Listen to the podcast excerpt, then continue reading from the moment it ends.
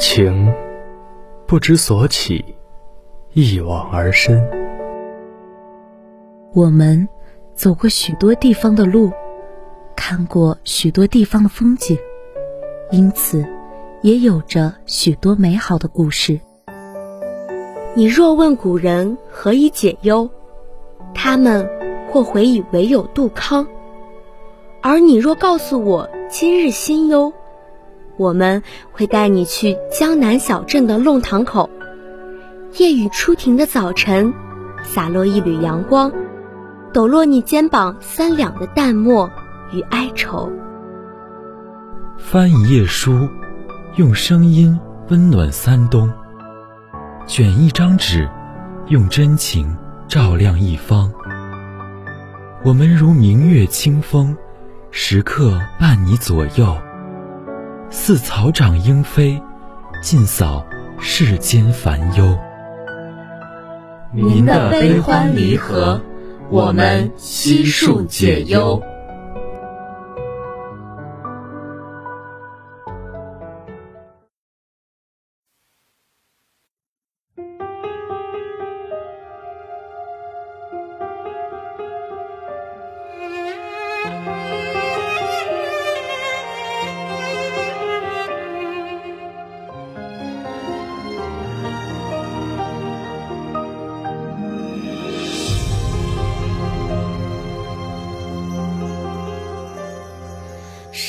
笙箫远去，灯火稀微。忆往昔竹马恍惚之间，青樱回到了现实。此刻的她，应该是如意，是一人之下、万人之上的皇后。但如意依旧是青樱，依旧爱恋着弘历，那个与自己两心相许的少年郎。但时过境迁。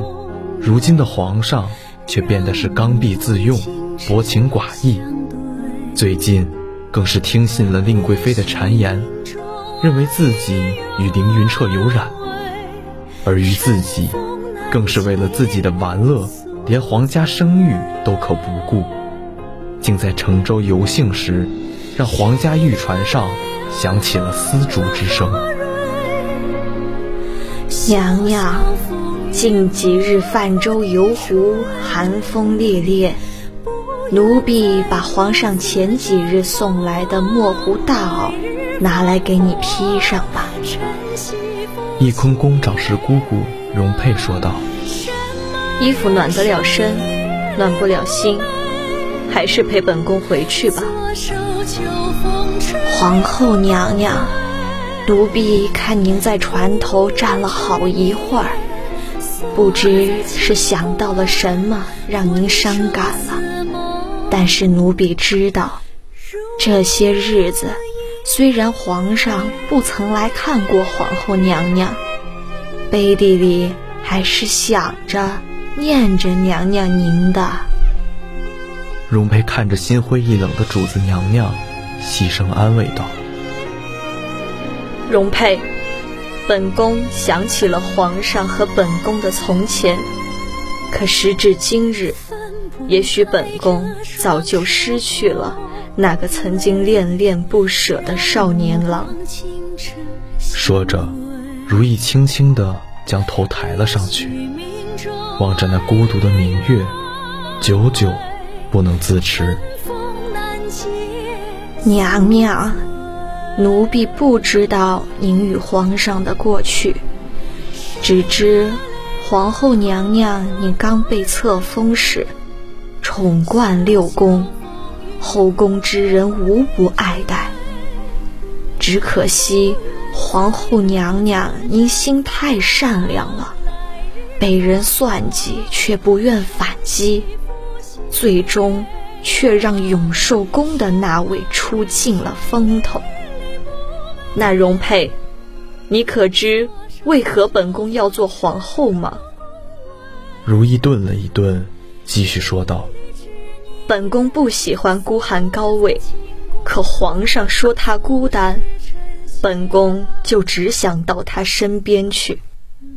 在这深宫之中，本宫最在意的，不是荣华与后位，而是在逆境中，皇上不愿撒开本宫的一双手。本宫最喜欢听皇上说三个字：“你放心。”可在经历这深宫的波诡云谲之后，皇上就再也没有对本宫说过了，再也没有了。娘娘。忽然，只听到如意宫里的大太监三宝，急匆匆来跟如意报信：“娘娘，大事不好了！皇上，皇上他今日在乘船游行时。”招了几个青楼女子来侍奉。如意回眸，见到容佩错愕的难以置信的神情，想来自己也是如此。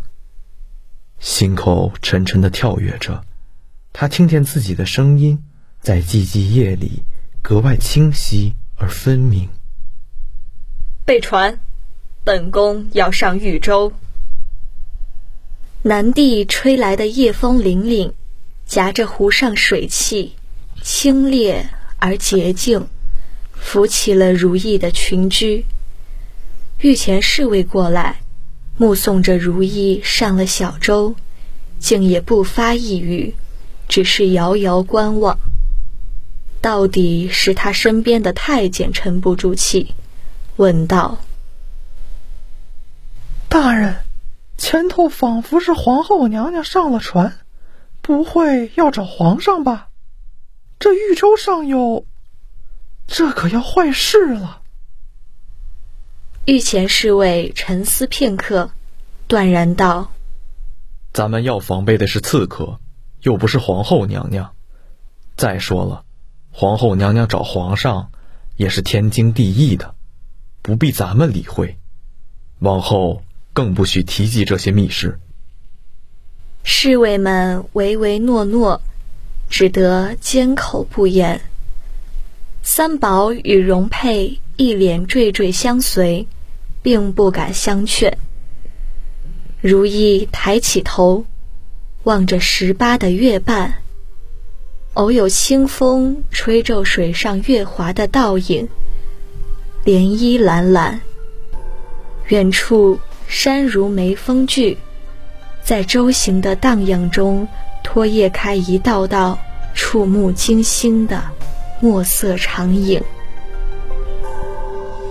湖上静悄悄的，凉风习习拂面，隐约传来初开的花香，那是不知名的花气，浓郁而芬芳，急于醉去。湖上传来的女子的歌声，柔婉清亮。越来越清晰，引着她逐渐靠近玉舟。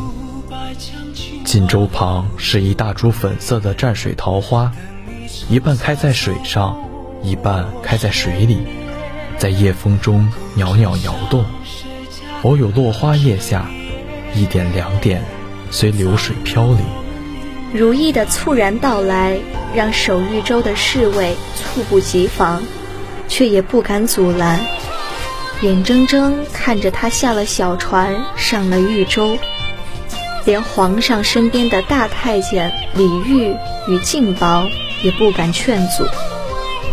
李煜担忧地望了如意一眼，轻轻摇头。如意知道，李煜是在劝他，可是来不及了。从他成为他妻子的那一刻，他的荣辱便与他紧紧相共。方行至船阁中，浓郁的脂粉香气便扑面袭来。如意从外面进来，觉得那和暖浓腻的香风如拳头一般兜头盖脸砸在脸上，激得他头晕眼花，半晌才定睛看清了眼前的景象。朱颜绿鬓，粉面含春，二八疏立，窈窕绰约，宛如一片片彩云依在皇帝身边。不，彩云都露出了雪白轻绵的香肌，盈满玉舟。其中一个为着皇帝，指着肩头衣衫上一蓝云团龙纹，调笑道：“皇上是天子，经您伸手触摸，妾身敏感妩内，特意在上衣肩头绣上一条小团龙，以致皇上恩宠。”还有歌女咿咿呀呀地唱着香艳曲调，惹得众人前仰后合，咬着丝绢痴痴地笑。如意静静地掀起帘子观望，脑中翻腾着嘈杂的音调，宛如针刺一般。想着那最美的一个，大概便是水玲珑，的确是很美的女子，不似宫中女子的矜持。一个个可远观，可亵玩，世俗的无比亲切，像章台杨柳，可以随意攀折。不知是哪把娇媚女声压得唤起，引着众人发觉了如意的到来，齐齐望向了她。如意的声音如传烟下悬着的小小金铃，是凌冽的清脆。夜已深。皇上倦了，你们先行退下吧。众女莺莺燕燕之声戛然而止，毫无顾忌地打量着他，欲从服色妆容揣测他的身份。最初的尴尬已然消散，皇帝并无终止兴致的意味，坐直了身体，笑盈盈道：“皇后夜来雅兴，陪朕同乐吧。”如意觉得肌肤上起了一粒粒的小粟子，恶心不已。她保持面容的平静。臣妾深觉夜来劳碌，想起皇上还为民间之事烦忧，所以特来请皇上回寝殿安置。船阁中灯火摇摇皎皎，将这舱内的一人一物都映得清白分明，无处可躲。有女子敞着肩头，目色轻佻，望着他似笑非笑，似乎等着看一场好戏。未有一人肯动身，便有一小巧娇服的女子，衔着艳红丝绢一角，偏着头，晃着雪白耳垂上两枚翠玉嵌红宝石叶子耳坠，滴答晃悠。皇后娘娘这样子，像不像咱们格子里来捉拿官人的大妇？除了凶悍，别无用处。另一个搭在他肩上，柔柔道：“可别这么说，人家是皇后娘娘呢。”艳女们摇着耳垂，笑得暧昧。皇帝饶有趣味的听着，并无阻止之意。心头便有怒气，如翻腾若奔。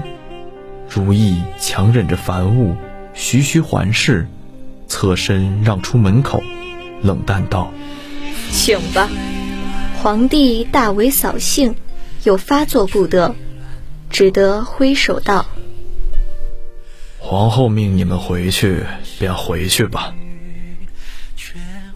为首的靓丽女子俯身告退。那妾生等明日再来。说罢，一个妩媚眼神抛去，便是如意也心惊动摇，险险不能自持。有女子擦肩而过，随手折下湖色冰纹瓶中一朵韵子含笑簪在发间。那花朵只在野外开放，芳香悠悠，也不知是谁寻了来插瓶。花的颜色。衬得面容娇艳欲滴，有种湿漉漉的滑柔。韵子含笑，浓郁的香气萦绕鼻端，一丝一缕沁染五脏六腑，一副皮囊都似香气渗得麻了。皇上以为臣妾独自前来，会行如何不轨之事？他微微笑，那眼珠却是冷冷的，如两弯墨玉。皇上的日子颇有志趣，每日赏女若赏花，春色无边，不止开在江南岸上。皇上却不怕这些邪花迷草来路不明，会行不轨吗？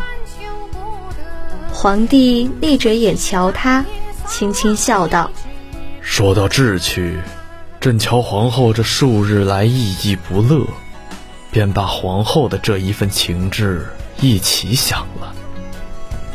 那皇上为了智趣，连您自己的清誉都可以不要了吗？”如意令声说道：“刚才出去的女子衣裳绣着团龙纹，是皇上许的吧？”那又如何？这女子在城中到处炫耀，惹得人人风行效仿，大家都在议论。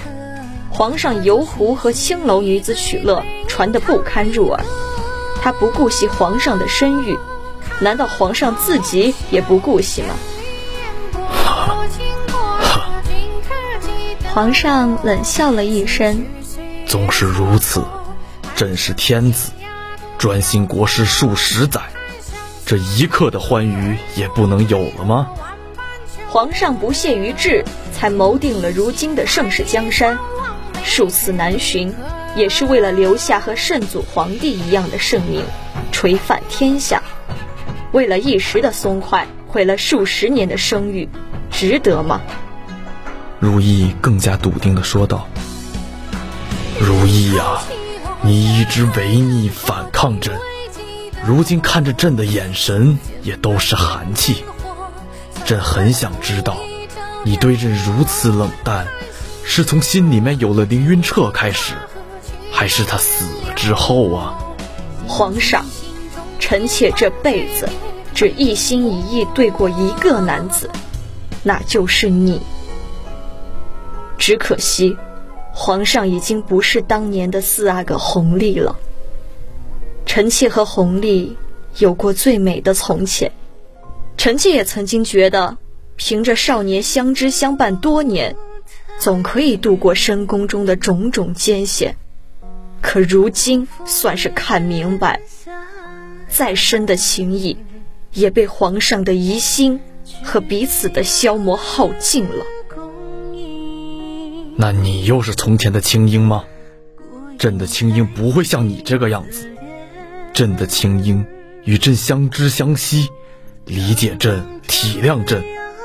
你看你现在，一点青樱的影子都没有。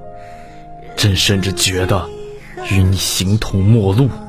是，青樱早就不在了。如今做着皇上的皇后，实在是太累。太倦了。皇后凭什么说累了、倦了？你是朕亲封的皇后，朕让你母仪天下，你还有什么不满足？许多事睁一只眼闭一只眼便罢了，你却那么固执己见。你说朕说你不如孝贤皇后，是，你是不如她。要是孝贤皇后在的话，绝不会像你如此。这个皇后是臣妾愿意当的吗？皇上既然又提起孝贤皇后，臣妾倒想说一说。孝贤皇后在世的时候，身为中宫也算无可挑剔，对皇上百依百顺，从不忤逆。皇上不也对她不满，以至于她不能安心？然而孝贤皇后死后，皇上对她百般追思，情深几许。可这里边又有几分情真？还是皇上想让旁人觉得皇上是一个情深意重的人。不止孝贤皇后，在这个宫里边，又有哪一个女人可以在皇上身边真正安心的？就算是荣嫔，皇上曾经如此疯魔，对她又是真的爱惜吗？皇上就像您自己最爱的水仙花，临水自照，您只爱惜你自己。放肆！朕孤独地站在高处，朕治理国事日理万机，过的是宵衣干食。整个后宫里，朕不爱惜自己，又有谁会爱惜朕呢？人人只会算计，还有图谋朕，又有谁对朕是真心的呢？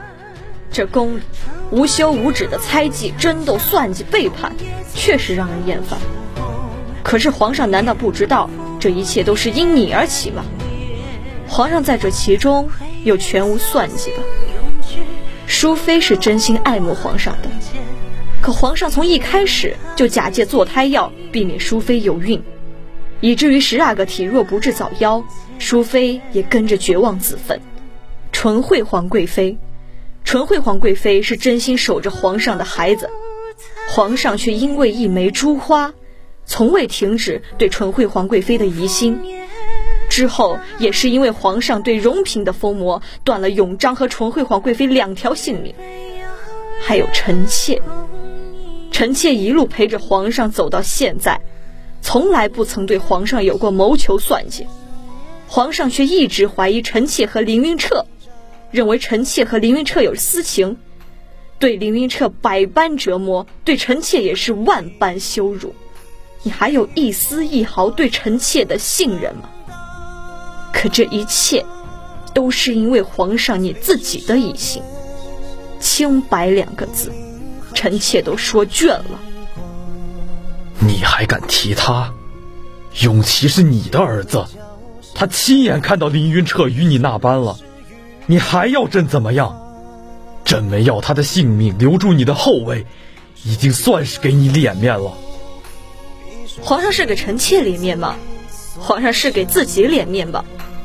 你总有这么多的说辞，其实刚愎自用、薄情寡义、自私虚伪是你，疑心深重的更是你。放肆！皇上再也忍无可忍了，直接朝着如意打了过去。那一声脆响，回荡在这龙船中央。你，你藐视君上，失去了一个做臣夫的本分。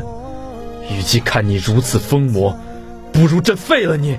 不用皇上废了臣妾，臣妾做这个皇后已经做得厌烦疲倦，不想再忍了。